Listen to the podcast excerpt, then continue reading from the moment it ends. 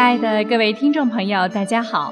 明慧广播神传文化节目时间又到了。今天心语为大家讲几个古代人敬佛护佛的小故事。唐代会昌年间，武宗大规模灭佛，天下所有小佛堂一律拆毁，大佛堂则全部封闭。不信佛的人闻风而动，佛堂佛像都被捣毁。豫州新溪县县令李须性情倔强，又好喝酒。这天，他正喝得烂醉，州府的命令到了，并且限三天内执行上报。李须看见大怒，下令本县乡官理政保护好佛堂，不用理会上面那一套。你们谁毁佛堂，一律处死。李须为人凶横，人们很怕他，所以一个县里的佛堂得以保全无损。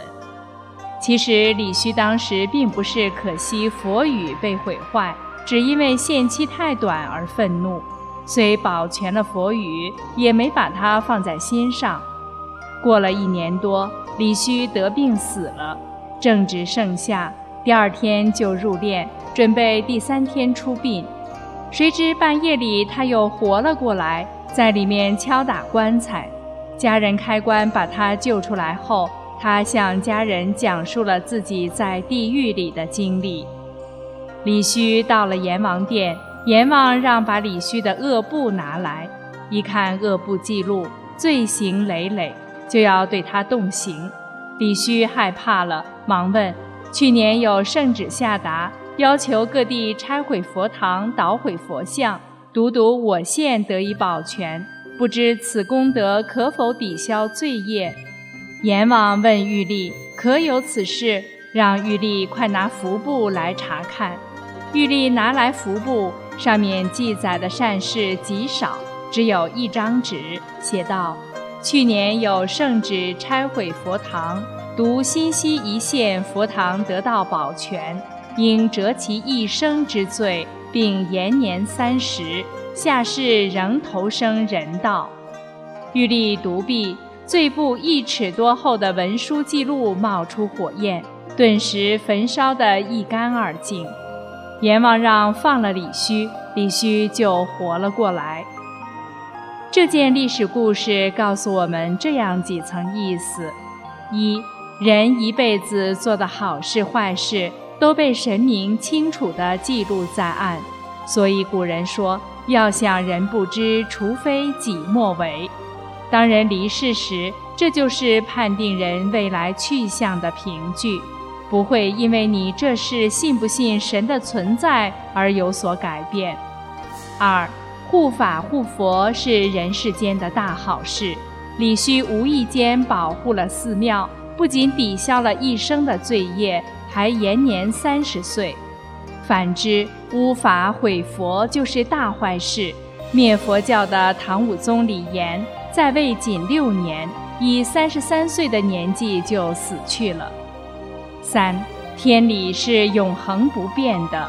今天在全世界红传的法轮大法，是佛家上乘高德大法。而中共镇压法轮功十三年，无数大法修炼者遭迫害，而且仍在持续。中共必定罪大恶极，罪不可赦。再来讲一个宋朝的故事。宋高宗建炎年间，太平州这个地方强盗四处行凶作恶，抢掠民财，奸淫烧杀，无所不为。盗贼头目名叫陆德，更是杀人成性。当时有一个县尉叫楚兴，人在衙门，心在佛门。平日办公，善事认真做，恶事他就说。衙门里的那些人也知道他是好人，但就是觉得他不精明能干，不把他当回事。有一天传来消息，强盗们要来这里大肆抢掠，血洗该地，反叛朝廷，许多人都逃乱而去。楚兴当时还在衙门里值班。就被叛贼活捉了。叛贼头子陆德要来亲手杀他，目的是扬威震众。正要开刀之际，忽见楚兴的头顶上放出三道金光。路德一愣，未敢下手，令手下人立即把他放走，并且让他主管该县的日常事务，把仓库也交给他管理。当时，无论是众强盗还是一般的平民百姓，就连楚兴自己也不知道是什么原因。后来，朝廷平定了这伙盗贼的叛乱，楚兴因为保护百姓和国库立了大功。升职改任京官，楚兴离开当地去京城上任时，到庙里拜佛。有位名叫祖圣的老和尚对他说：“道守路德本要杀你，只因你平日敬佛，并勤念观世音菩萨法名，因此免除了横祸，得到了善报。”楚兴这才明白，是神佛救了他。当地的百姓也从此更敬信神佛。还有一个唐代士兵武伯的故事。唐朝时期，在西山行营中有个士兵名叫武伯。有一天，武伯在别人家中看见有人在诵读经书，就问对方读的是什么。对方把书给他看，他不识字。对方就教他念《金刚经》三个字，他认真地念了几遍，总算把这三个字认会了。武伯回到军营后，一天晚上，他到外边去拾柴火，不幸被番邦的骑兵绑架去了。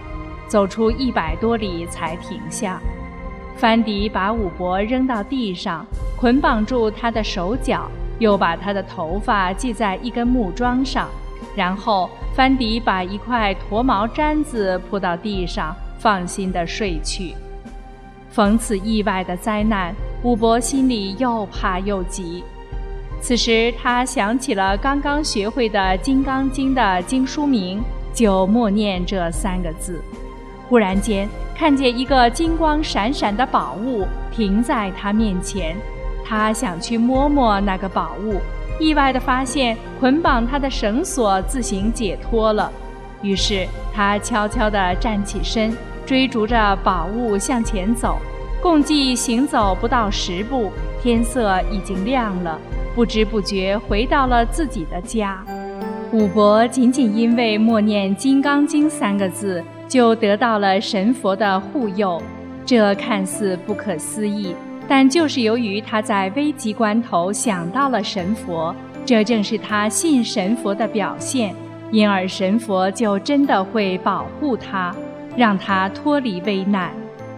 其实这十几年来，许多法轮功修炼者劝人信佛修善，叫人常念真善人好，法轮大法好。